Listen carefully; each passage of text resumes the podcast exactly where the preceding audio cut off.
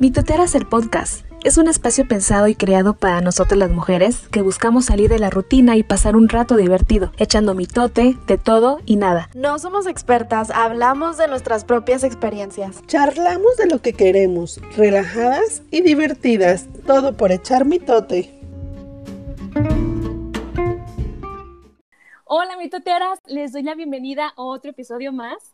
Hoy vamos a hablar de un tema súper bueno con una amiguísima, queridísima, que la quiero muchísimo. Es un tema maravilloso para mí. Es este, el tema cómo equilibrar el cuerpo y el alma. ¿Están listas para escuchar este grandioso tema, mitoteras? Bienvenidas. Hola, hola. Yo estoy súper bien, estoy súper contenta y de verdad súper interesada en este tema. Es algo que tengo mucho que aprender, así que me da mucha motivación estar aquí hoy. Hola chicas, hola Eli, hola Den, hola Ana. gusto otra vez estar con ustedes, el episodio número 13, y me encanta el tema, cómo equilibrar el cuerpo y el alma. Y yo creo que a veces uno no lleva ese equilibrio y, se siente perdida y a veces hay que, que sanarlo para estar bien o buscar la manera, la manera para equilibrarnos para seguir adelante y por eso está Eli, que viene a ayudarnos con este tema. Bienvenida, Eli. ¿Cómo estás? Muchas gracias. Gracias, chicas, por la invitación. Gracias por este espacio. Muy contenta para poder compartirles y poner mi granito de arena con mitoteras. Así que feliz, muy bien. Cuéntales, Eli, a todas las mitoteras que nos escuchan, ¿qué es esto de equilibrar el cuerpo y el alma? Quién eres, a qué te dedicas, para que te conozcan un poquito más primero. Sí, entonces eh, soy argentina. En el 2002 me vine a vivir a Barcelona. Eh, hasta hoy estuve viviendo también dos años en Mérida, México. Eh, estudié, tengo en, la universidad, hice dos másters y siempre trabajé. Y en el 2015, más o menos, empecé a darme cuenta que como que entro en crisis y digo, no puede ser que la vida sea trabajar de lunes a viernes, eh, sábado supermercado y domingo descanso. Y entonces ahí empezó como toda esta búsqueda por sentirme bien, por darle un significado a la vida, de no, eh, uno pasa por acá nada más que para hacer esto, y este es donde queda la realización personal, eh, los sueños, las ganas. Y entonces hice, me formé como instructora de Hatha Yoga en Soul, que es una academia acá en Barcelona. Luego eh, estudié en IIN para ser coach de alimentación holística. IIN está en, New York. Eh, y tuve la suerte de, que en toda esta búsqueda para, para entender más de mí y poder compartirlo y conseguir por ahí otra forma de vivir, eh, me regalan una regresión terapéutica y, descubrí que, bueno, que hay toda una parte de, energía del ser humano, del alma, de cómo cuidarlas. Y entonces lo importante es poder equilibrar nuestro cuerpo, nuestra parte física, también con la parte emocional o espiritual. Sí, porque hay veces que no, por ejemplo, yo leía que a veces que te duele la garganta o que te duele el estómago y ahí van las emociones, ¿no? Y dices, sí. tiene mucho que ver, porque por ejemplo a mí me da gastritis cuando me enojo mucho, mucho, mucho, mucho. Y hay mucha gente que no lo cree, pero sí, si tú, yo controlo ese enojo, no me da el, el dolor, no alcanza como a llegar el dolor. Y yo creo que en estos tiempos mucha gente sí está como que un poquito de moda este tema, pero todavía hay gente que no cree en esto, ¿verdad? Oye, Eli, pero antes de eso, ¿qué es el Hatha Yoga? Es un tipo de yoga. Es, eh, eh, hay diferentes como corrientes dentro del yoga, hay diferentes eh, formas. Por ejemplo, el yoga es más de estar en equilibrio, de estar más concentrado en tu respiración, cuando por ahí el kundalini yoga es un yoga más, este, más de resistencia. Eh, entonces, a mí me gustó eh, el hatha yoga porque cuando vivía en Argentina tuve la suerte de, poder ir a, un, eh, no sé si se dice instituto, pero donde, está la, donde estaba la madre, que es Indra Devi del Hatha Yoga. Era una mm. mujer eh, mayor que tenía como su lugar o su, instituto donde daba yoga y también enseñaba. Y, yo aprendí con él, bueno, con sus discípulos, con mi profesor, pero iba a las charlas que daba ella y era una mujer que solo en, entrando a la sala cambiaba totalmente la energía. Y esto de poder estar tan enfocado en un ejercicio que desconectes de tu vida, tan enfocado en la respiración que te ayuda a estar presente en el aquí y en el ahora, que es un poco lo que todo, todo nos invita a hacer, ¿no? A estar presente en el hoy, a no estar angustiado por algo que viviste ni estar preocupado por algo que va a venir, o sea, estar en el hoy. Es el equilibrio, ¿no? Sí, ahí está el punto te, medio. Te pones a pensar en lo de atrás y no dejas que te lleguen cosas por estar en lo pensando en el de atrás, ¿no? Ay, sí, yo creo que muchas hemos pasado miles de noches por eso, o sea, que de repente te entra un pensamiento de algún error que cometiste y de ahí se te pasa todas las una, dos, tres de la mañana pensando en algo que que ya pasó y no puedes cambiarlo, pero aún así te sigues estresando por eso. O las culpas también. Las culpas también. Hay un montón de, sí. Entonces, mira, si agarramos el caso de Su, em, te, te da gastritis. Entonces, por ejemplo, lo primero es checar tu alimentación, porque probablemente haya algo que te está haciendo, no, no, te ayuda te digo ese ejemplo porque a mí me pasó lo mismo. Yo tenía tantas gastritis que me hacían endoscopías eh, para ver que no fuera cáncer de estómago. Imagínate los sustos. Entonces cuando empecé a cambiar la dieta, dije, ah, qué bueno. Y cada tanto, por ahí me daba un ataque de gastritis. Y por eso llegué a esta regresión terapéutica. Eh, y en mi caso en particular, en un par de sesiones, pude entender de dónde venía y sanarlo. Ahí te voy porque también es emocional, ¿no? Claro, pero hay que, eh, de vuelta hay que empezar, sí. porque mucha gente también, claro, viene una sesión de, eh, de regresión y cree que es magia. Y no. Claro, viste, ¿en cuántas sesiones me vas a sacar esto? No, no es así. Es en cuántas cómo querés sanarte vos, cuánto te escuchás. Hay gente que viene una sesión y encuentra las respuestas que necesita, hay otras que por ahí viene dos o tres veces, eh, pero uno se tiene que hacer responsable de su sanación. Igual que cuando me dicen, bueno, hagamos el programa como health coach, eh, en, en IIN te enseñan que en seis meses, eh, como que ya esa persona tiene todas las herramientas como para después continuar solo. Y es verdad, pero yo no te voy a decir, mira, tengo mi pack de seis meses. Es tu sanación, lo dejas cuando tú quieras. Ahora, esto es lo que funciona. ¿Entienden la diferencia? Sin imponer, contando lo que uno sabe eh, y sobre todo creo yo que el kit está en, en, ser sinceros. Por eso hay veces que a mí me dicen, eh, no, no vendes tus, tus, servicios. No, no los vendo. Yo te cuento lo que hago y si te resuena y te gusta, vamos. Oye, Eli, y para todas las mitoteras que nos escuchan que a lo mejor no saben qué es una regresión, ¿nos puedes explicar qué es una regresión? Sí, sí. Lo, como yo lo trabajo es un estado de conciencia expandida ¿sí?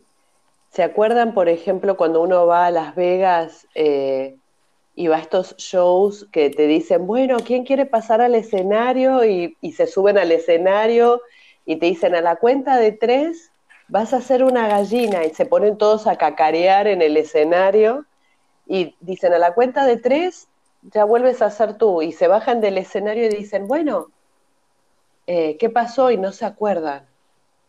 Bueno, eso es lo que yo no hago. Ah, ok.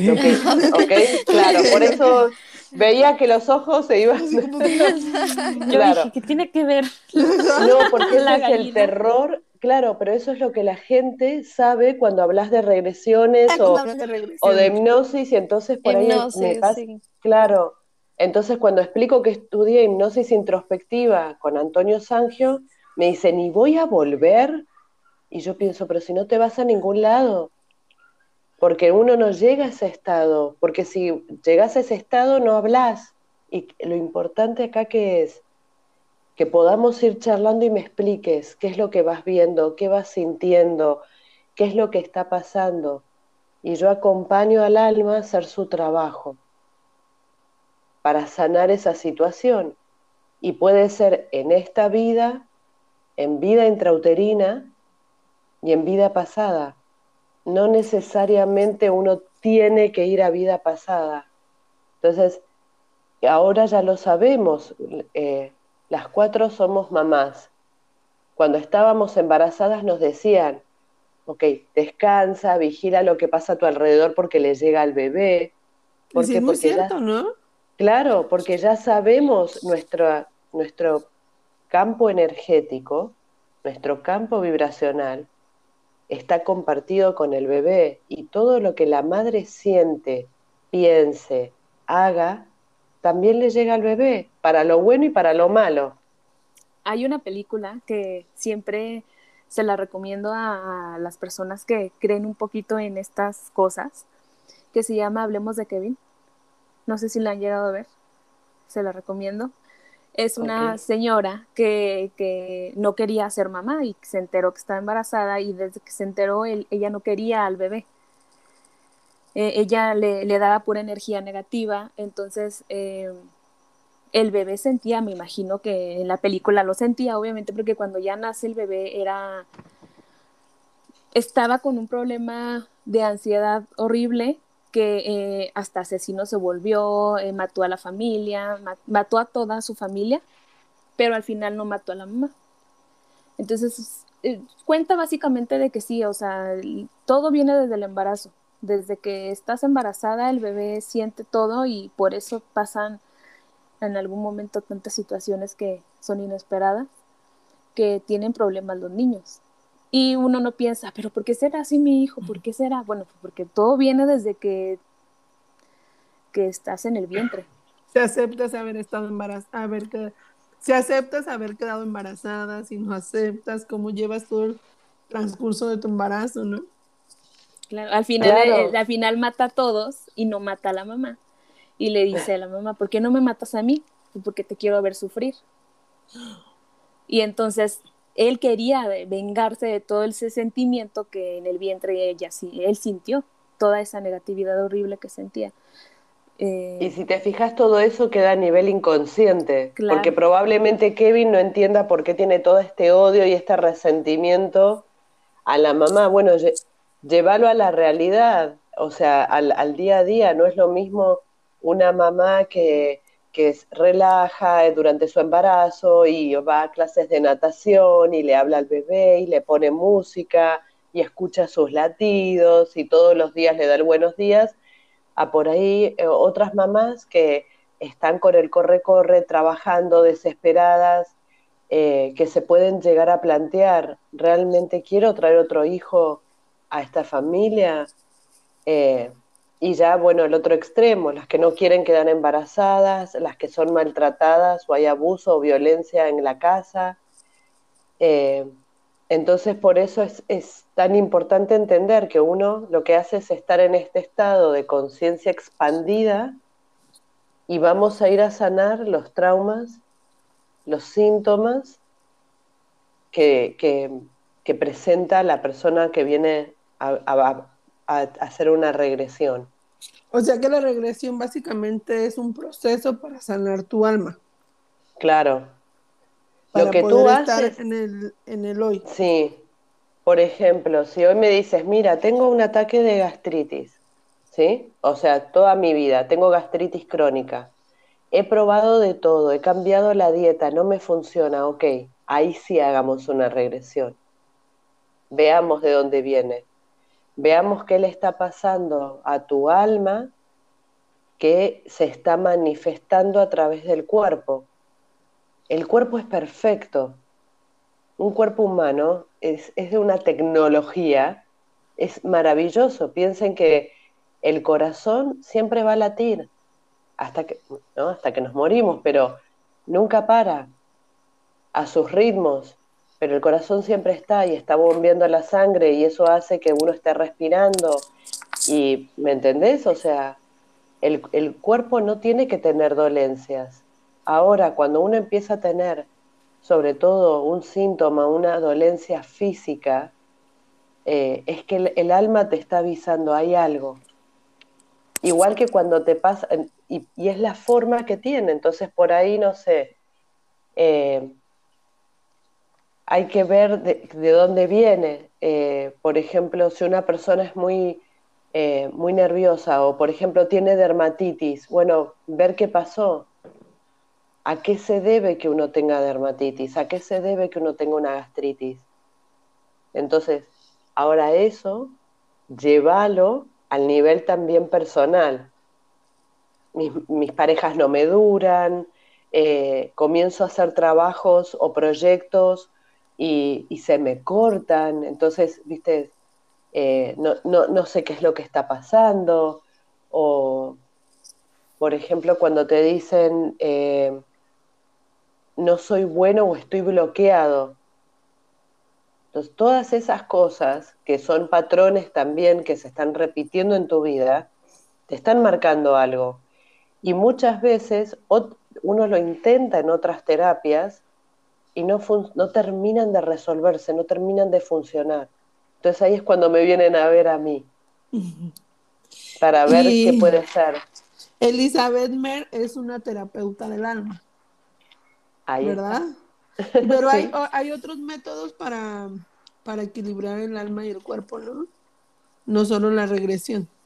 Yo hago, claro, yo lo, a lo que me dedico es a la regresión y hago eh, lecturas de registros akáshicos, que las lecturas de registros akáshicos es, eh, es muy interesante porque todo tiene que ver con todo, ¿no? Entonces, los registros akáshicos es el libro del alma de la persona, que está custodiado por los maestros de los, de los registros akáshicos y por tus maestros, y los maestros ascendidos. Entonces, cuando uno tiene la, oportunidad de, de, ir a una lectura de registros akáshicos, es que canalizo a tus maestros para poder entender situaciones que estás viviendo ahora.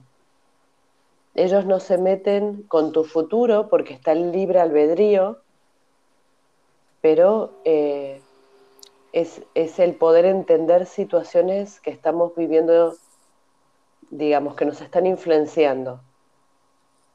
Y por último tenemos lo del coach de alimentación holística, que uno de los pilares que tiene IIN, que para mí fue lo que más me atrajo, es que cuando uno está equilibrado en, su vida, en, las relaciones, en el trabajo, ellos le dicen espiritualidad, pero tiene que ver con, no solo cómo te sientes tú espiritualmente, que puede ser por meditación, por yoga, pero también por ir a la iglesia, y la parte física, cuando eso, esa parte está equilibrada, eh, la comida pasa a un segundo lugar.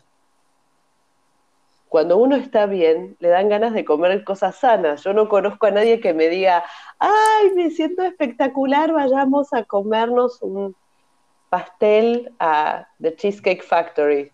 No, claro, yo a veces cuando estoy, cuando estoy estresada o si salgo de, algún lado estresada o algo, lo primero que digo, tengo ganas de comerme una hamburguesota así de grande y una cerveza. O sea, claro. no digo, no digo otra cosa? Sí, es, cierto lo que dices. Es eso. Entonces, cuando sentís que las cosas empiezan a fluir, eh, que uno sobre todo encuentra paz porque yo no creo en, el estado este que nos venden desde, desde Disney, que somos bebés, de, ay, la felicidad, ¿qué es la felicidad? Sí. Es tan sencillo como estar en paz con uno mismo y que las cosas fluyan. Entonces, cuando estás en ese estado que es maravilloso, no te olvidas de la hamburguesa. Claro. ¿Y cómo podemos llegar a ese estado? Porque hay veces que yo, o sea, A veces yo en unas cosas sí me siento que estoy bien, pero las otras no. O sea, nunca, nunca logro estar equilibrada. Vaya la redundancia. Pero el, el tema, bueno, y ahí es, ¿qué es lo que te hace ruido? O sea, uno también está en esta vida, ¿no? Que, que ten- venimos para aprender, eh, para evolucionar. Entonces, por ejemplo, es poder entender qué es la, lo la- la prioridad que le das a las cosas y tener paz. Entonces a nosotros nos enseñan desde chiquito, no, no tenés que ser egoísta. Y, y uno aprende ese valor que es maravilloso. Pero pensá qué loco, si tú no estás bien, no funciona nada alrededor. Yo creo que ser egoísta no es algo malo. No, Es, es como un don, porque eh, Yo, yo y luego yo. exactamente así Porque- debe de ser. ¿Cómo vas a estar preocupado por otra persona si no te preocupas por ti? Pero tampoco confundirlo con el ego, porque luego yo, yo, yo, yo, entonces claro, Tiene que ahí haber va la confusión, ¿dónde va la ahí va la Claro. confusión. Porque, porque también es bonito preocuparse por otros, también es bonito, o sea, amarte y preocuparte por ti mismo, pero también a la vez tener, incluso, o sea, ustedes que son mamás, es, es también amar a tus hijos, preocuparte por ellos, no puedes nada más ser realmente yo. Claro que si tú Claro, estás bien como mamá primero, vas a ser una mejor mamá, Claro. pero no puedes ser solamente tú. Es bonito preocuparte por otros. Es, ser claro. como ser conscientes, ¿no? De lo que Sí. vas a dar, pero tampoco ser inconsciente de que tú te tienes que olvidar a ti.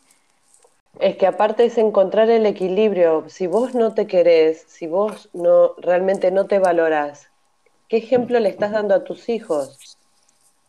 Si vos no te valorás, ¿cómo podés esperar que tu pareja te valore? Nosotros tenemos que darnos ese lugar y ese es todo el trabajo que hay que hacer con conciencia, ¿no? De, es como cuando uno va al avión que te dicen, bueno, en caso de despre- cuando se caiga el avión, primero ponte tú la máscara y luego al crío. Y todas las madres dicen, no, qué horror. No, claro, porque si vos eh, te quedás inconsciente, el nene tampoco se la va a poder poner sola. O sea, este Muy ejemplo cierto. para mí fue Sí. Sí. entonces, primero uno tiene que lograr estar bien, entender cómo estar bien. eh, y luego todo alrededor cambia. Cuando cambia algo alrededor tuyo, cambia todo. Cuando uno logra empezar a am- amarse, a, a cuidarse, a respetarse, el re- el- la gente alrededor está obligada a tener que cambiar de lugar. Sí. Y Bueno. también que todo tu círculo, em- cuando tú empiezas a cambiar, obviamente todo tu círculo empieza a cambiar. Ay, sí, pero hay veces que hay gente que no se te quiere retirar y por más que quieres que se retire, no estás en la misma sintonía. A mí me pasa mucho que no estoy en la misma sintonía con gente y a veces es muy cercana y lo he platicado contigo, Eli, no sé si te acuerdas. Sí, sí. Y a veces es difícil. dices, Entonces, "Ay, retírate no". tú. No, pero tan- es un poco difícil. ay. Bueno, Pero- y yo tengo una pregunta volviendo un poquito al tema de, de la sanación del alma.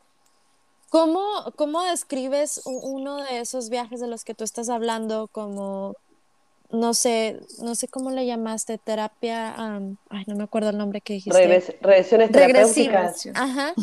¿Cómo, Ok, cómo se- entonces, cómo describes sí. el proceso de, de, de esa sanación? Vamos a poner un ejemplo. Te voy a poner dos, uno desde el lado del físico y otro desde el lado de, de las emociones, de, digamos, de cuando alguien viene con un patrón, ¿no? Sí. Entonces, ponele que eh, tenés crisis de ansiedad porque eh, es esto, las parejas no te duran.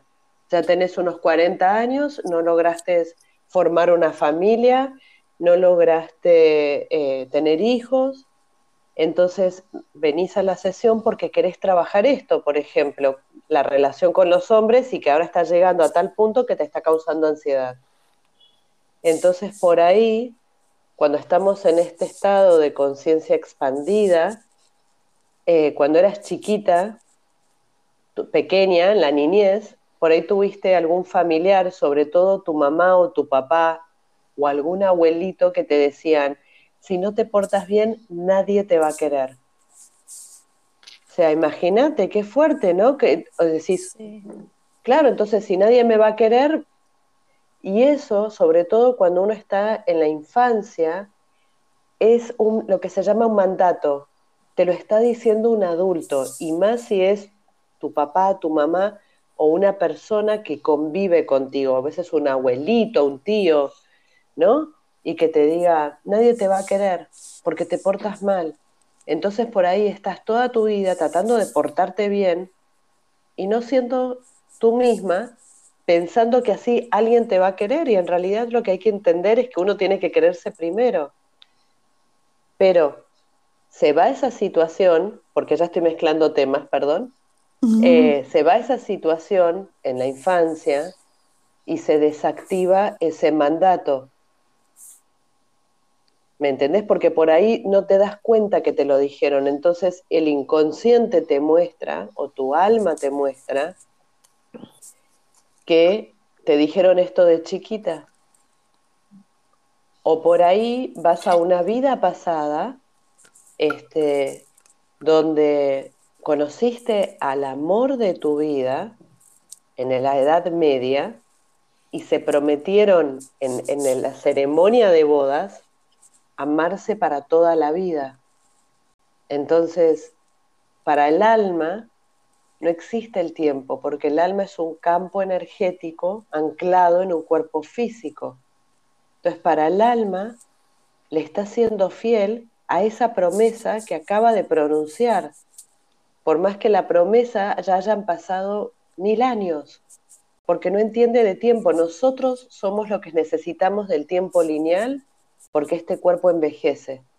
Pero para el alma, que es un campo energético, ¿entienden? No. Entonces se va, se trabaja en esa vida, se rompe esa promesa para que hoy tú estés más entera, estés completa con toda tu energía y escojas tú sola si quieres estar soltera o no desde tu libre albedrío y no desde una promesa que hiciste hace mil años, que está en tu inconsciente y que no la vas a recordar. El poder de las palabras. Exacto, exacto. Es fuertísimo. Y uno no es consciente. Sí, o que te vienen eh. diciendo desde chiquita, tú tienes que ser mujer, o cuando te regañan, ¿no? Si no sabes hacer nada cuando te cases, ¿qué vas a, ¿qué, vas a darles de comer a tus hijos? O no sé, ¿no? Que te empiezan a decir así y tú vas creciendo como pensando que no vas a saber hacer nada. Sí, que no Oye, no, y es que sí, totalmente, ahorita que decía Eli, totalmente, o sea, por ejemplo, eso de que si no te portas bien, no te van a querer. Yo como mamá, sí se me ha presentado varias ocasiones que yo les he dicho a mis niños, ay no, si estás llorando y si te estás portando mal así, nadie va a querer jugar contigo. O sea, Sí, son palabras súper fuertes. Sí, bueno, yo, siempre, yo siempre sí le digo como que te quiero, no, no importa lo que hagas. Pero sí le he dicho es como que los otros niños no van a querer jugar contigo porque estás llorando. O sea, nadie va a querer jugar, nadie va a querer ser tu amigo si estás así. Sí, pero pensá que, digamos, y ya lo podés como entender y como que recalculás y sanás como madre, pero pensá que hace años atrás esto no pasaba en mi generación, no pasaba. Y, como los padres, claro, y los padres le decían cosas a los hijos como, eres un inútil. Entonces pensá que si vos creces que te están diciendo eres un inútil, vas a ser un inútil toda tu vida. Claro, entonces es normal que quieras hacer tu emprendimiento y te vaya mal, que comiences cosas teniendo todas las herramientas y que digas, no, me estoy auto boicoteando porque soy un inútil. No, hay que ir a ese momento en la infancia, romper ese mandato y poder sanarlo.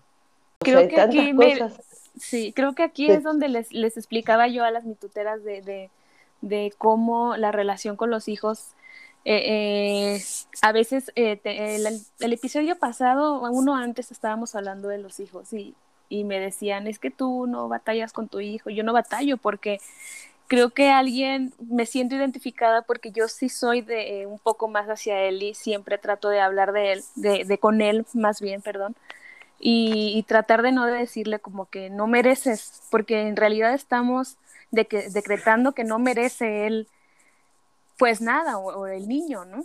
Y por eso es que que si tú le dices es que eres un inútil, pues claro que va a ser un, inútil toda la vida. O, cualquier cosa que quiera intentarlo, obviamente le va a salir mal porque él ya sabe, está en su subconsciente de que yo soy un inútil y, pues obviamente no me va a saber, no me va a salir nada. Es, Incluso con las calificaciones, o sea, en la escuela también, no voy a salir mal en este examen y sales mal porque lo decretas. Totalmente. Todo es como dices ahorita y como, lo iniciaste desde un inicio, todo viene desde que estás chiquitito, pequeñito en el vientre. Desde ahí, está el cambio desde ahí. Y aparte, si a eso le sumas que cuando estás en el vientre de mamá, ya estás llegando con un plan, no sé si vieron Soul. Sí, sí. ¿Sí? Muy bien. este, entonces uno llega un poco así, viene con un plan, ¿entendés? Entonces imagínate que tu plan era, no sé. Ser músico como él. Claro, ¿entendés? Y después estás rodeada de gente que te dice, no, no podés, no. Y a eso le tenés que sumar que en el inconsciente tenés un montón de cosas de vidas pasadas con las que tenemos que lidiar. ¿Qué es lo bueno? Que ahora esta información la tenemos al alcance de las manos. Esto, cuando se empezó a hacer eh, hace 30 o 40 años atrás, era gente, entre comillas, rara. Eh, ¿Entienden? Eh, la gente como que lo juzgaba mucho y gracias a esa gente que que realmente tenían la perseverancia de seguir estudiando, de seguir indagando, de seguir tirando para adelante, es que hoy tenemos todo este conocimiento. Pero no tiene nada que ver, por ejemplo, el trabajo de hipnosis que hacía Freud a principios de 1900 con las terapias del libro de, Brian Weiss, Muchas vidas, muchos maestros. Y se va sanando, que eso es la maravilla. Y toda esta sanación por más que uno me diga, porque a mí me pasa también muchas veces que viene gente que no cree en vidas pasadas. Entonces, cuando termina me dice, me lo he inventado todo. Y le digo, vale. Le digo, qué pena que no te inventaste nada más glamoroso, nada más amoroso. ¿Entienden? O sea, sí. Y le digo, y da igual, pero si te lo inventaste y te va a ayudar a sanar hoy, genial. Si esa, si esa mentira, ese cuento que te montaste en tu cabeza te va a ayudar a que consigas eh, tu, pareja, que consigas un dolor que tienes, que te vas al médico y te dicen que estás bien y lo tienes, entonces, genial. Bueno, y, yo tengo, perdón. Yo tengo, por ejemplo, una pregunta. ¿Has tenido gente que, que llega a ti y te dice, no que me lo he inventado, sino simplemente no, no logro el objetivo, no logro, no sé, esa meditación. Porque, por ejemplo, yo soy una persona que a lo mejor, como te platicaba al principio, no creo totalmente en estas cosas. Entonces, si, si, si yo me pusiera en algo así, a lo mejor tendría una mente cerrada al principio mi pregunta es, o sea, ¿tú has tenido gente que llega a ti y, al final de una sesión te dice, no logré el objetivo, no logró irse a, lo que tú realmente era el objetivo? Es que piensa que cuando vos llegás, Ana, a mí es porque probaste muchas cosas antes que no te funcionaron. ¿Sí? Entonces es como, voy a intentar algo más, a ver si funciona. ¿Sí? Sí. Entonces, ya tienes como que abierto un paso. No es que vayas totalmente cerrado, si vas totalmente cerrado, me imagino que no puede Tienes que prepararte antes, ¿no? Aparte. Entonces, claro, pensá, ¿qué te gusta? Yo la primera pregunta que te digo es, ¿qué te gustaría sanar? Entonces por ahí me decís, no sé, la relación con mi mamá. Si vos llegás a, ¿entendés? Entonces, ¿qué sentís con eso? Y trabajamos en base a las emociones. Ese es el síntoma que traes. Eh, un poquito pues más, yo voy a contar un poquito, yo ya hice mi primera grabación con Eli y yo al inicio yo me sentía como que, bueno, eh, yo pensaba, y, y, lo mismo que dices tú, Ana, y si no pasa nada, y si no veo nada, o sea, ¿qué, ¿qué, va a pasar? Y si me lo invento, llegué a pensar, me lo voy a inventar. En el momento de que estás ahí, ella me dijo claramente, solo escucha mi voz. Me concentré solamente en su voz y yo dije, ¿y ahora qué voy a ver? Puta madre, o sea, ¿qué va a pasar? solito, solito se dio, solito vi todo. Ya, eh, fueron imágenes, eh, es parecido a un sueño, pero estás despierta. Es tal cual como un sueño. Es y que yo no, no sabes de dónde salen las cosas. O sea, tú a lo mejor. No sabes. Yo nunca he hecho una regresión, pero me imagino que es algo parecido a una meditación, ¿no? Pero más profunda, no sé, ¿no? O, o lo trabajas de diferente manera, pero tiene algo que ver la meditación con una regresión, ¿no? Lo que pasa es que el estado meditativo es cuando, eh, entre comillas, callas la mente, ¿sí? ¿Será que me habrán hecho una regresión y no me di cuenta? Pero no, porque no, era, no, no, porque era, no. no, porque era en grupo, era en grupo, era una meditación. No, una pero meditación hay cada es- quien- Claro, pero ¿cuál es el objetivo de la meditación? Espera, espera, vamos a aclarar esto Relajar. porque creo que sí, es, es relajarte y que la mente, que es este, es como la vecina, viste, es molesta que te controla todo, viste. Entonces, que te dice, no, eh, esto es esto, no, hay que hacer lo otro, ay, mira lo mal que lo hiciste. Es esta, esta vocecita que tenemos adentro de la cabeza, por El subconsciente. decirlo de alguna manera, claro, que es la mente y que te tiene activa y que entonces, y mira esto y hay que hacer lo otro, y vos querés sentarte a parar 10 minutos y te dice, ¿en serio que vaga? Esa vocecita de adentro es lo que en meditación lográs callar.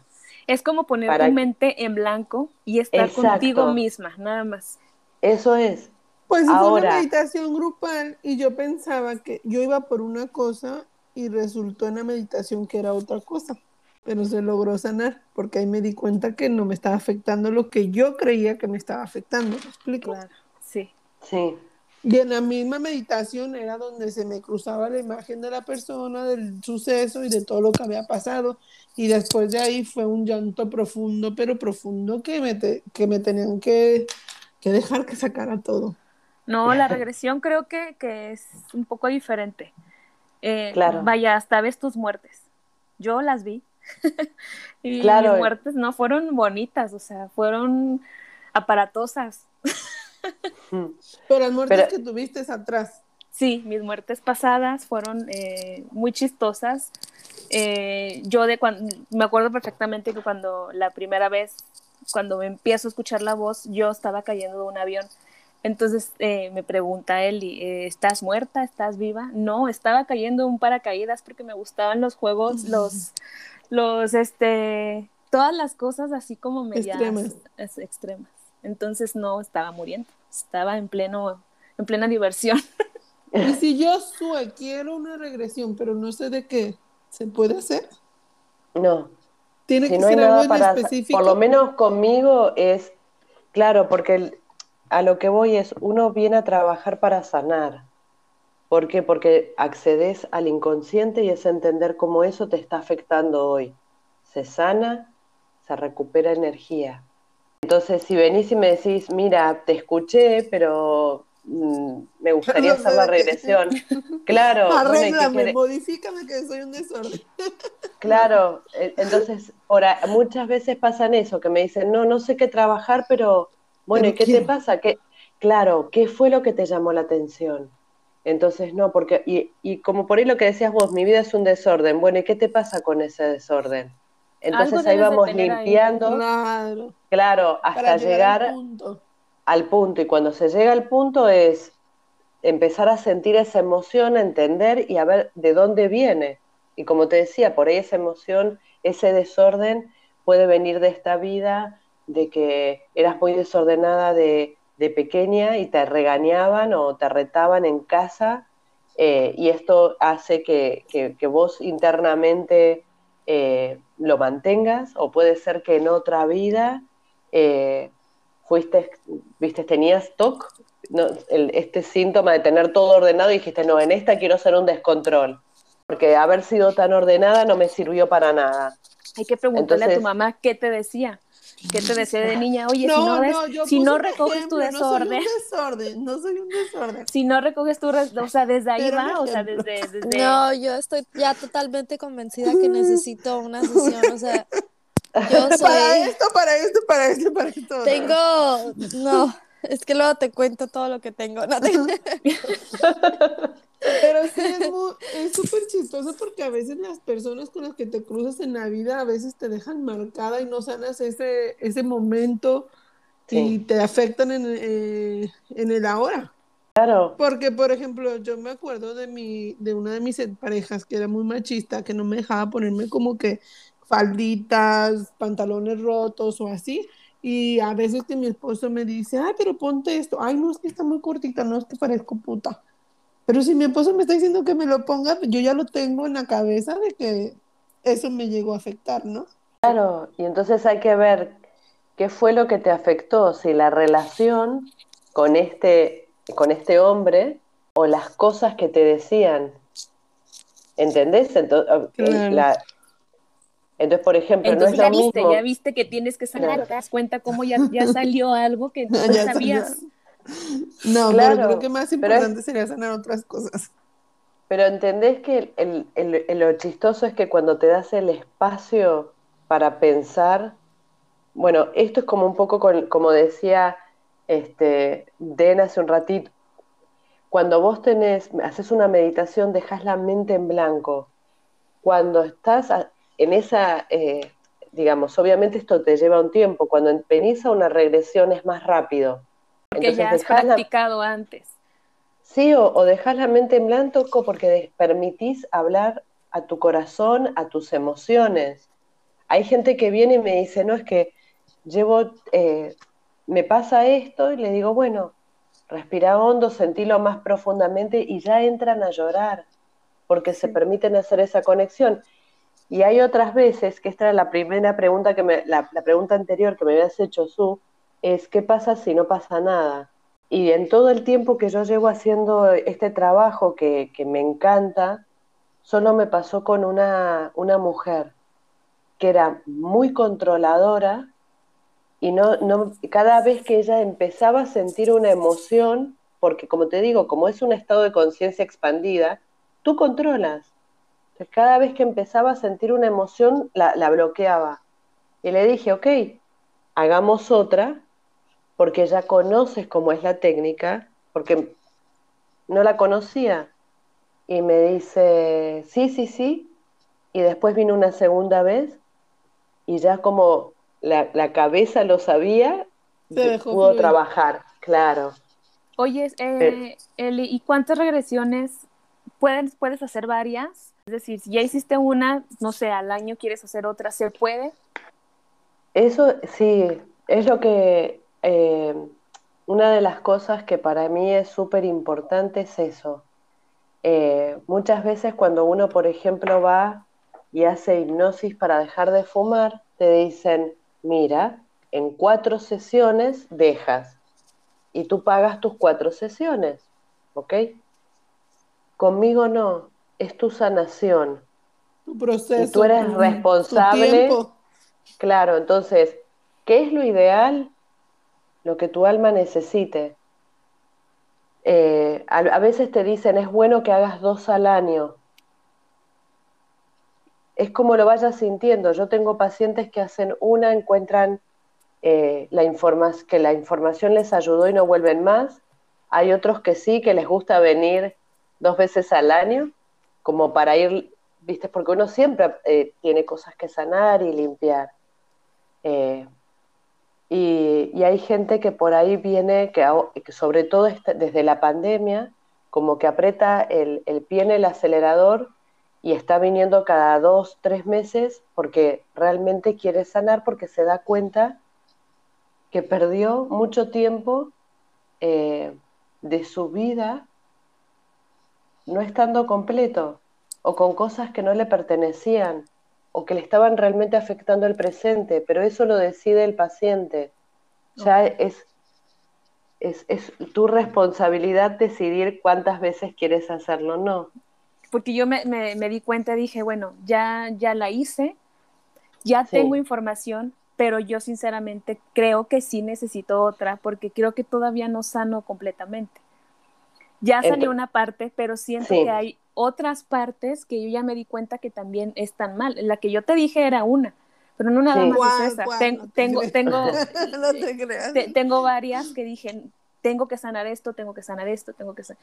Porque esa era mi pregunta. Son varias, ¿no? Son. Es como a medida lo que lo vas sintiendo. Sí, sí, sí. Entonces, si te pasa eso, es que a medida que uno lo va sintiendo, lo va haciendo.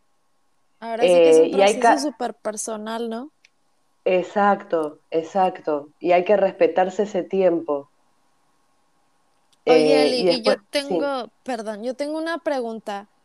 Am, perdón, yo siento que todo este episodio solamente son preguntas, pero es que no sabía mucho al respe- respecto. Pero No, pero- Aprovecha. como tú y está Claro. Para lo, para lo que tú haces, yo siento que, que son ciertas personas que ahora sí que es más, más que educación, o sea, yo sé que tomaste, tienes mucha educación en el tema y todo, pero también siento que es un don de, de poder ayudar a las personas a sanar su alma de esta forma.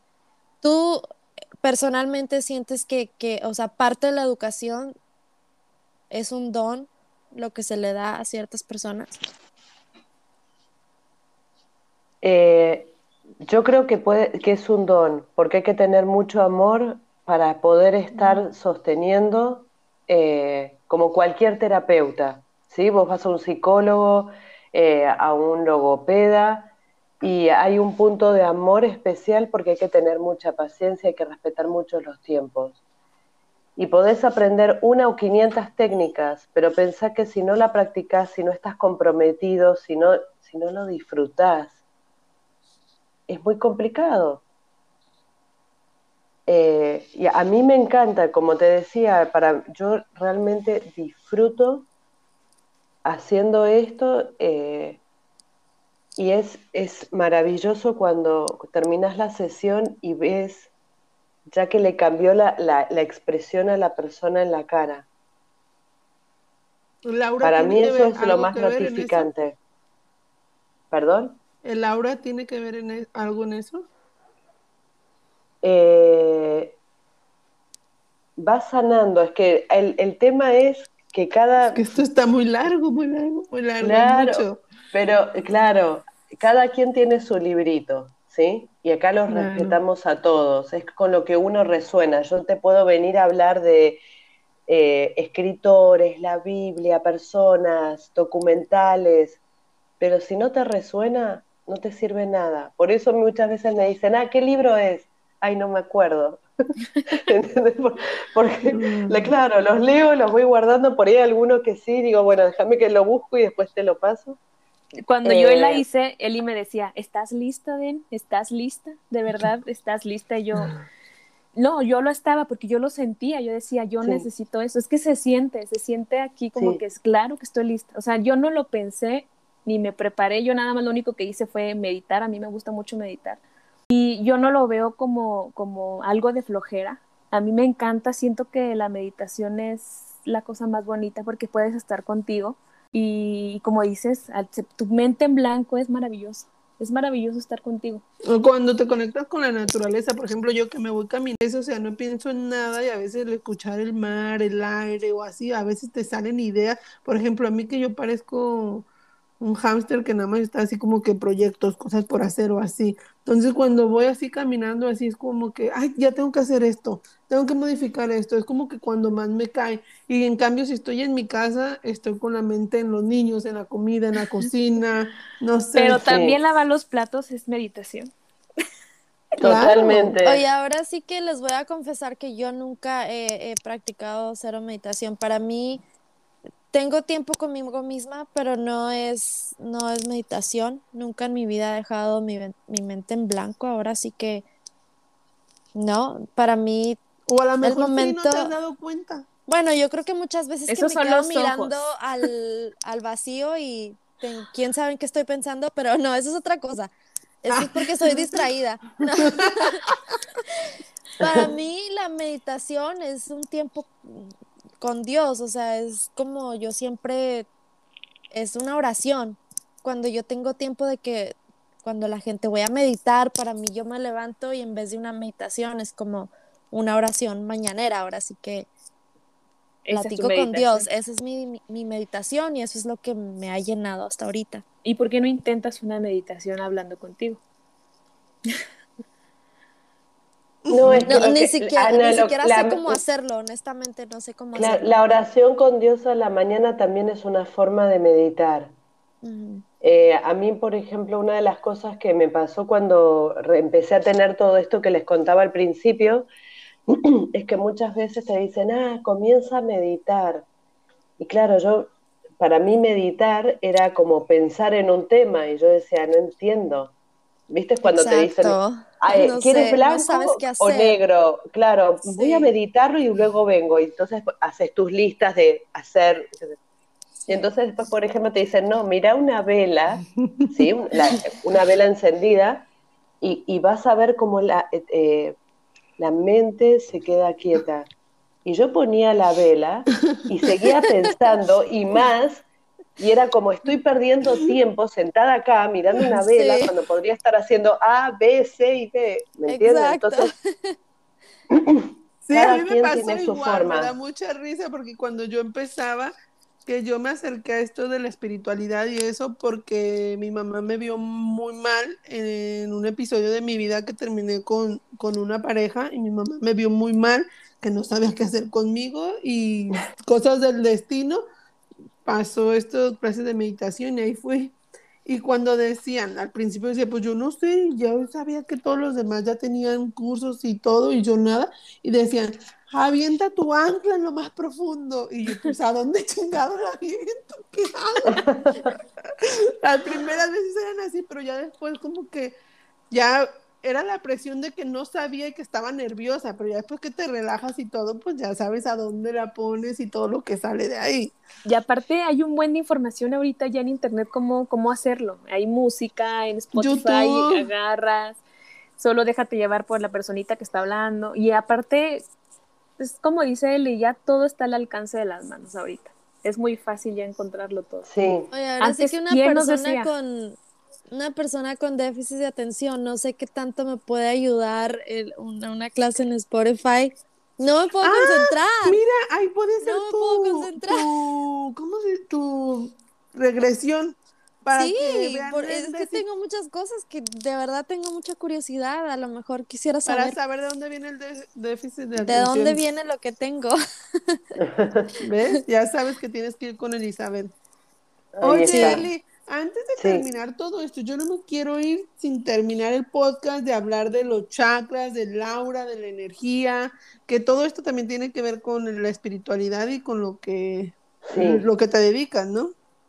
Sí, entonces, en definitiva somos energías, pero siempre te lo tratan de explicar desde diferentes puntos de vista hasta que llega alguien que te lo explica redondito y decís, ah, por eso cuando Ana tú me decías mi oración de la mañana, también es una forma de meditar. Si logras hacer esa oración y hablar con Dios y no como mirando el reloj mientras que la haces y pensando que tenés que hacer el desayuno de los niños, porque entonces tampoco te sirve esa oración.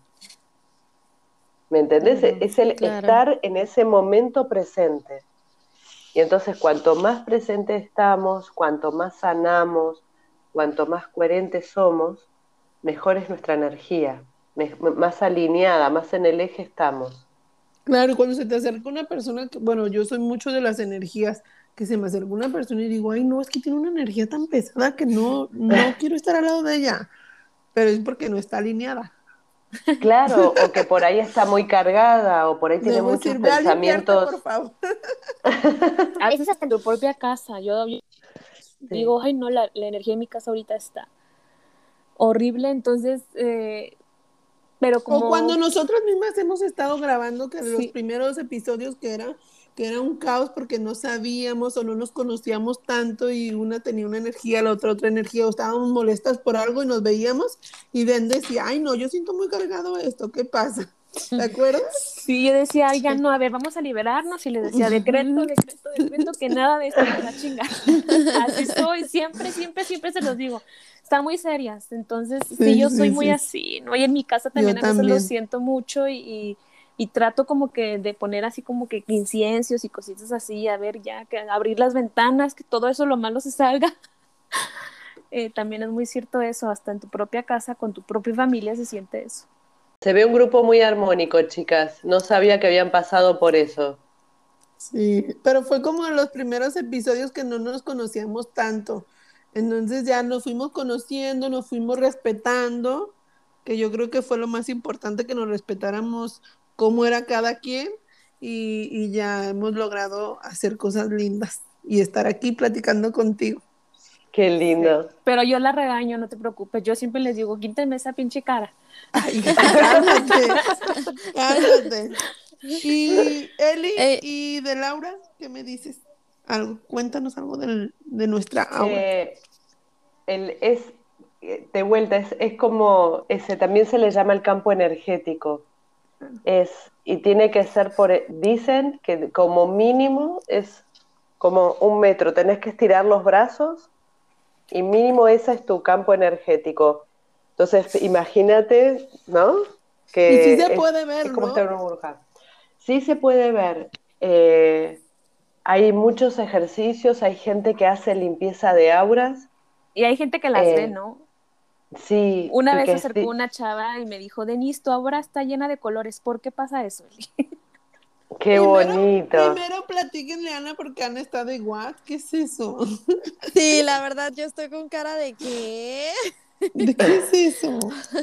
Yo, no, sí, estoy perdida un poquito. ¿Qué es el aura? El, es eh, el campo energético alrededor del cuerpo. lo que pasa es que por lo general eh, nos van explicando de a poco. O no en la, toda la foto, sino que vamos aprendiendo diferentes partes.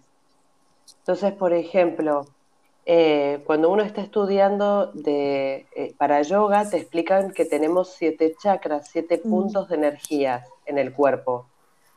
Y para, eh, para todo lo que es la cultura yógica están representadas por, como digamos, siete dibujos que son por lo general círculos, que son flores de lotos con diferentes pétalos y un símbolo adentro. Entonces uno piensa, ok, genial, y te dicen, cuanto más limpio están, cuantos más trabajados tengas esto, mejor es. Entonces, claro, porque vas a estar más alineada. Estos van desde la raíz hasta la cabeza, van como por toda la columna vertebral, por decirlo de alguna manera, si es la primera vez que alguien escucha hablar de, chakras, ¿no? Sí, Ana no sabía, ¿verdad, Ana? No. Entonces van no desde, sé nada del chakra. Va desde el cráneo hasta abajo de toda la columna. Entonces son siete chakras. Entonces te explican, cada chakra tiene una función eh, o está relacionado con una, función. Entonces, por ejemplo, el chakra corazón habla del amor incondicional, eh, el chakra de, de, laringio, de garganta, habla de cómo uno se comunica. Entonces, claro, obviamente, cuanto más, por ejemplo, cuando haces yoga y estás concentrado en el aquí en el ahora, porque estás haciendo tu ejercicio y no te querés caer y querés llegar siempre un poco más y estás concentrado en tu respiración, es eso que estás aquí en el ahora también te ayuda a estar presente y a escucharte y que tus chakras estén mejor. ¿Qué pasa? Es que si uno gira los chakras, si digamos lo ve uno de perfil en vez de de frente, se ve que hay como una especie de onda, que es una energía donde se conectan todos los chakras, y eso es lo que se llama la energía kundalini que por ahí lo, escuchamos en algún lugar y decimos, ¿de dónde viene? Claro. Y cuando estás haciendo, por ejemplo, el trabajo de los registros akáshicos, te hablan de tu canal de luz, que tu canal de luz también es lo que te comunica con Dios, con la fuente, con el universo, con el nombre que uno quiera. Entonces también te dicen, cuanto más limpio esté este canal de luz, mejor es tu comunicación con Dios, con el universo, con la fuente, como quieran llamarlo. Entonces, todo en realidad lo que te está diciendo es, hay que cuidar las energías, hay que ser consciente, hay que ser responsable, hay que ser coherente con lo que uno dice, piensa y hace para vivir en paz. Ese metro era como tu zona íntima, lo que se llamaba antes la zona íntima. sobre todo en Estados Unidos tienen mucho respeto por este espacio. De no entres en mi zona íntima, te dicen, te estás acercando mucho. O cuando llega alguien así, Claro. Ay, sí, yo, yo, eso se siente totalmente, por ejemplo, en la línea, o sea, para pagar algo, no sé, vas al, supermercado y, pagas. con la pandemia. Y, yo hasta antes de la pandemia, o sea, se te acerca alguien como que en la línea demasiado pegado y yo siempre le decía a mi esposo, es, ay, está popping my bubble, le decía que está tronando mi burbuja, o sea, como que yo siento que tengo una burbuja y si se acerca demasiado, se siente muy incómodo. Ese es, el entonces. Esa burbuja es, ah, ya ves cómo estás tan perdida. Es el Entonces, que yo ah. siempre he sentido una burbuja y si alguien se entra a mi burbuja es como que se me hace súper incómodo. ¿Viste? Ese es tu campo energético. no sabía que era el Ahí está. O sea, todo se va acomodando. ¿Viste? o sea, sabías, pero no sabían los nombres. No, para nada. Exactos. siempre he sentido que tengo una burbuja porque me, no sé, si alguien se me acerca demasiado, yo me siento muy, muy incómoda. Y cuando te dicen, ay, es que ya se cierra en su burbuja y no nos habla o así, ¿no? Claro. Oye, y cuando, totalmente, o sea, yo soy de las personas que si, si alguien se me acerca, o sea, yo me hago para atrás porque no, no me gusta que la gente se me acerque demasiado ni que me toque. Y cuando, llegó esta chava a decirme que mi ahora era de arcoíris, que hasta me dijo los colores, amarillo, rojo, morado, todos esos. Y luego eh, eh, mi jefa eh, me, me, decía, fue una chica del trabajo, y me decía, pero tu jefa se le ve una hora gris. Yo dije, ¿cómo la puedes ver? Me dice, sí, o sea. Pasa el color morado. Pero sale hasta, dice ella, dice ella que hasta se sale de su, de su burbuja, o sea, se salía de su círculo, como que estaba, ay, no sé cómo explicarles, sobrepasaba ya su línea. O sea, era como un monstruito, yo me imagino. Como un Gasparín. Yo me lo imaginé, dije, ay, mira, o sea, es como, no sé, ¿habían visto la bruja escarlata? Cómo tiene muchas, así, de, ella me decía que veía la bruja escarlata así, pero todo, todo eh, gris.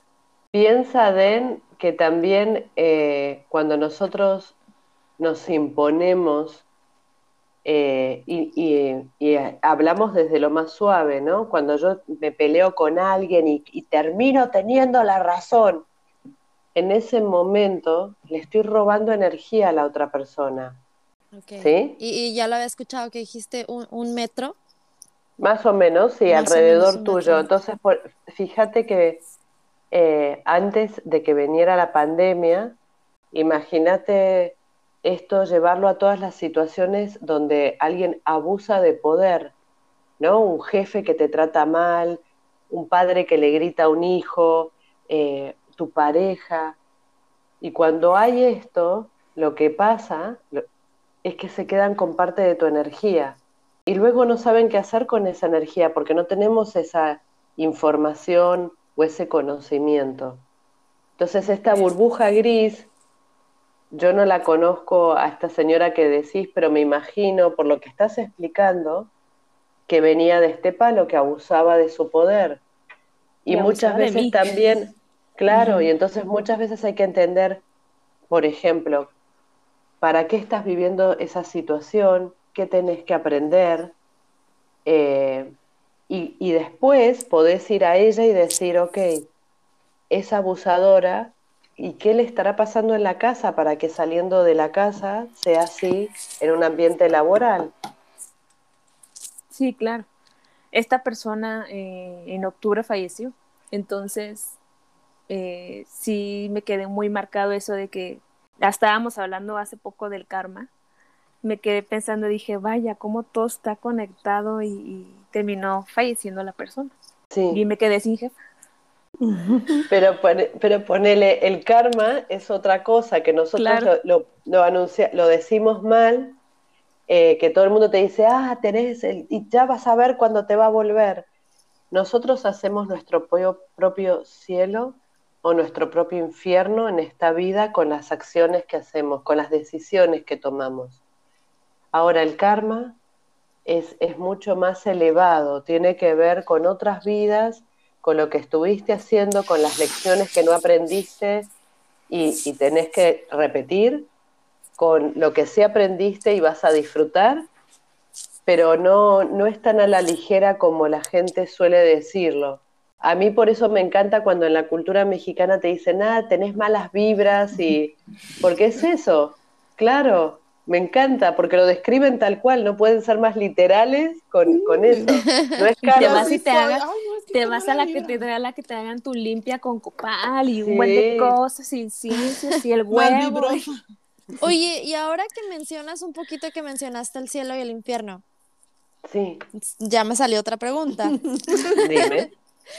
Te vas a consultar, no te creas. ¿Qué piensas del cielo y el infierno, ya que mencionas que, que nuestras vidas pasadas, o sea, nuestras vidas pasadas significa que nuestra alma, o sea, hay almas que siguen ahora sí que de vagabundo en el espacio, entran a otro cuerpo o se van al cielo y al infierno. Eh, la pregunta es súper interesante, Ana, pero yo creo que nos da para otra charla. claro, porque es, es como que has abierto, es, es, es, es que yo creo la que caja de la espiritualidad tiene temas Oye, tiene que haber otro, tiene que, haber continuación. Tiene, sí, era lo que yo le decía a Eli, o sea, ah. yo quería que, que, hablara un poquito de la energía, de los chakras, de la aura, pero para que supiera la gente que esto va dentro de la espiritualidad y dentro del equilibrio de alma no. Pero Exacto. y yo le, también le dije a ella que podemos hacer como que continuación y continuación, porque esto va para largo, va para largo. Episodio 13, continuación 2. Bueno, pero le puedes decir un cachito, Ana, para que no Sí, claro. Entonces, mira, eh, por lo que yo creo, porque obviamente esto no está probado, es como cuando uno en la religión católica te dicen tenés una vida eh, y luego te vas al cielo o al infierno. Sí. Yo no, yo no creo en el infierno. Yo creo, como te decía, que somos almas que vamos viviendo diferentes vidas para ir evolucionando, para ir nosotros, eh, para nuestra propia evolución. Tal cual. ¿Qué perro? Hay una película que... perro? Eh, se llama este, esta película? Bueno, sigan y ahorita les digo el nombre de la película. Vale, entonces yo creo que uno está aquí para su propia evolución y que si uno realmente, esto que hablábamos antes, si estás al servicio, si estás bien, si sos coherente, si tenés paz, la próxima vida va a ser mejor. Y yo también creo que todos en alguna vida pasada hemos sido asesinos, hemos mm. sido víctimas, todos lo fuimos porque es parte del proceso de evolución. La película Igual que La razón de estar contigo. Ah, bueno, entonces es bueno no recordar a veces muchas, porque la mayoría de nosotros no recordamos nuestras vidas pasadas, o al, al menos no estamos conscientes de lo que vivimos. Sí, pero por ejemplo, ¿no te pasa que tenés alguna amiga que te dice, ay, estoy obsesionada con el antiguo Egipto? Sí. O no sé por qué muero de amor con la cultura celta. Ahí ya te lo está diciendo. ¿Por qué le es tan familiar? Cuando nunca estuvo en, el Reino Unido. Nunca estuvo con los celtas y se fueron, ¿entendés? O, por ejemplo, hay gente que me dice, no, porque este, me chifla, pero me chifla la época eh, del romanticismo. Y, ya con esas cosas te van dando pautas de que hay otras vidas, de que no empezás desde cero. Pero también entiendo que para hay, muchas personas que esto es como una locura y está todo bien y el tema es no convencer a nadie. Entonces, para mí realmente uno va evolucionando eh, y yo creo que uno se hace su propio cielo y su propio infierno en esta vida o en las vidas que vas aprendiendo. Es como cuando eh, en, acá que te dicen, y fíjate, ¿no? Cometes un error no sé, estás con un hombre eh, y no aprendiste el tema de la infidelidad y lo perdonaste, pero finalmente él te deja porque se va con otra. Vamos a poner esto que siempre conocemos a alguien o lo vivimos. Y estás con una segunda pareja y pasa lo mismo. Y vos decís, ¿cómo puede ser que yo atraigo a este tipo de hombre? No, es que hay algo que tenés que aprender, probablemente a respetarte, a darte tu lugar, que hasta que no lo aprendas, van a seguir llegando este tipo de hombres. Entonces, eh, por ejemplo, si en, esta vida no aprendiste a ser tolerante, no te hagas problema que en la próxima lo vas a aprender sí o sí. Es como la película del perro. ¿Y eso de dónde viene? Entonces ahí es cuando vienen conmigo. Puede ser, eh, no, y me lo invento, ¿eh? Que tu papá haya sido así y es el ejemplo que viste en la casa, eh, es porque cuando estaba tu mamá embarazada de ti, tu papá la engañó y entonces ella dijo, no le voy a volver a perdonar un engaño y entonces vos ya creces con este como resentimiento con los hombres. O puede ser, claro, y puede ser por ahí de una vida pasada. Entonces, como tú creciste con eso desde que estabas escuchándolo, puede que tu hijo también pueda ser así. le afecta totalmente. Claro. O es engañado o también engaña. Claro, pero fíjate qué bonito, porque con esto uno puede ir al momento del parto, no solo como hijo, sino como madre. Y cuando vos sanás esa situación, ayudás también a tu hijo o a tu madre. cuando, cuando llegamos a ti, cuando llegamos a ti, puede que sanemos tanto al hijo como a la mamá. Exacto, Siempre si claro, siempre y cuando te interesa eh, sanar esa relación y que tu alma quiera llegar ahí, entonces se puede trabajar. Por lo general, sí, cuando llega... Claro, Pero por lo general, por lo general nadie llega a personas como Eli. Por lo general, así te mueres y así. Pero por eso hacemos este podcast para, para que la gente Abra los conozca, abra un poquito la mente que sepan más del tema y así la gente vaya conociendo y conociendo más sobre el tema. Pero yo creo que en la actualidad hay ya mucha gente que se está abriendo a estos temas, ¿no, Eli? Sí, yo creo que sí por esto, por esto mismo que les contaba, como me pasó a mí, que dije, este sistema no puede ser la vida, también pasa que eh, esto que te decía, que tengas esta pasión por algo puntual, ya te marca eh, y que con la pandemia la gente se dio cuenta que estaba viviendo en una carrera de hámsters, de quiero más y más y más y más y más y más y más y más. Y viste cuando decís, gracias a la pandemia frenamos y dijimos, necesitamos disfrutamos y disfrutamos. Claro, claro. Este, no, yo no, no sé cómo lo vivieron en, en Estados Unidos. Eh, con Den lo hablábamos porque más o menos fue igual que, que en España no podías salir de casa y entonces empezaste a descubrir tu casa, tu lugar, tu familia. Eh, mucha gente me dice, hice limpieza, tiré cosas que tenía acumuladas de años que no, me lo ponía. pasó por eso. bueno, Aprendiste a conocerte. Claro. Y hay otra gente que me dice, me estoy divorciando. Y hay otra gente que ya no le, que no le gusta estar encerrados y que sí la están pasando muy mal. Yo escuché por ahí que en China hasta se estaban divorciando y que se estaban hasta suicidando porque no aguantaban tanto encierro. Entonces es maravilloso. Sí, Eli, muchísimas gracias. Yo creo que yo creo que este tema da para largo y están las está el podcast abierto para ti, para que vengas y hablemos de, más cosas, le respondas más dudas a Ana, a Ben, a mí, a todas. No necesitas invitación. No necesitas invitación. Y después de aquí, si la gente nos escribe y nos dice, ay, me quedaron más dudas sobre esto, yo quiero saber sobre esto, pues te invitamos. Y hay que decirle a todas las que nos están escuchando que Eli está en España y hizo un gran esfuerzo para estar con nosotros porque es de madrugada y ya le, agarramos ya, casi, amanece. dos horas, dos horas y se desveló para estar con nosotros. Bueno, no se desveló, se durmió y se despertó a las 3 de la mañana, hora de España para estar con nosotras. Gracias, Eli. Bueno, y para cerrar y llegar, llegamos a la conclusión de que para estar en el aquí y en el ahora tenemos que tener un equilibrio entre el cuerpo y el alma. Eso es, excelente. Oye, excelente conclusión. Un Yo les agradezco. es- La verdad es que estoy súper feliz de esta oportunidad. Muchísimas gracias, chicas, por esta invitación. La pasé genial. Eh, y espero que, bueno, ya después quedaremos para otra más si así lo desean. Cuentan conmigo. Lo disfruté muchísimo y gracias a la gente que se toma el tiempo de escucharnos y de compartir esta, este podcast, este espacio. Eli, ¿cómo te pueden encontrar en las redes sociales, tu teléfono o algo por si están interesados en tus servicios? Eh, es Healing Therapies.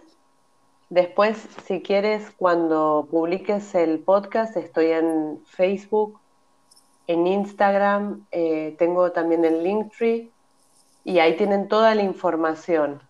Es, Sí, co- es pero que es como tú complicado. decías también an- antes, Eli, que antes al hablar de esto era mal o no lo veían tan bien mucha gente o era Cuando yo era, brujería, sí, o era, cuando yo era chica era bruja y ahí pensé que hace 100 años atrás ya te colgaban por decir estas cosas o te prendían fuego. ¿viste? Entonces, estamos en un momento único pudiendo disfrutar de todas estas herramientas y es maravilloso. Entonces, aprovechemos que tenemos tanta eh, información a mano, que hay gente realmente seria. Eh, obviamente hay de todo como en todos lados, pero realmente muy buena gente que, que- que está apoyando a este despertar espiritual que está teniendo la gente, a este no, viste, no sal- salirse del modelito social de decir, ok, sí, tiene que haber algo más. Antiguamente le decían las crisis de los 40 para las mujeres, la crisis de los 50 de los hombres, La pero en menopausia. crisis. Claro, ahí está. Son crisis y esta, entre, entre comillas, no es una crisis, es un despertar que la gente, porque está pasando en todas las edades. Eh, la página web es linktr.ee barra healing therapies. Entonces, por eso te decía que el- Sí, por sí. ahí está más fácil. Sí, más fácil lo ponemos en la publicidad, Sí. ahí lo ponemos en el flyer o algo.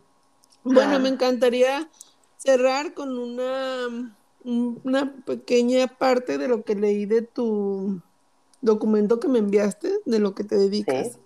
Somos energía anclada en un cuerpo experimentando esta vida para nuestra propia evolución álmica y teniendo la oportunidad de sanar. Gracias, chicas, por estar otro episodio más. Eli, millones, millones de gracias. Nos vemos el próximo episodio. Bye. Adiós.